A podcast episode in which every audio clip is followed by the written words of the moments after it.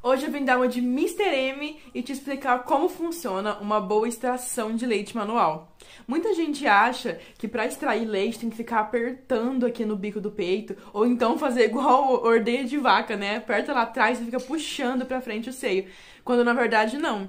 A extração de leite efetiva se dá quando você faz atrás da areola, logo no finalzinho da areola. Você vai trazer esse peito lá para trás e vai apertar aqui atrás desse, essa, essa mama. Por quê? As glândulas mamárias estão aqui atrás e não no bico.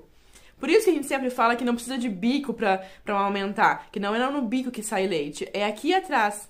Então, se você ficar apertando aqui na frente, bem provável que vai sair só um pouquinho de leite, ou então vai só dar uma escorridinha. E se você vier aqui atrás, ó, mãozinha em formatinho de C, colocou aqui no finalzinho da arela, empurrou essa mama para trás e apertou, aqui atrás você vai sentir as glândulas. Uma vez uma paciente minha falou assim pra mim, mas eu sinto o osso, é normal? Eu falei, meu amor, peito não tem osso, é a sua glândula. Então, conforme a sua produção de leite vai estabilizando e você precisa tirar um pouquinho desse leite, é só você fazer isso, ó. Testa aí na sua casa. Vai no finalzinho da areola, aperta para trás e aperta lá atrás, ó. Soltou, troca de posição, pega no finalzinho da areola, aperta e aperta só lá atrás, não fica apertando e puxando pra frente, porque você vai machucar o seu seio.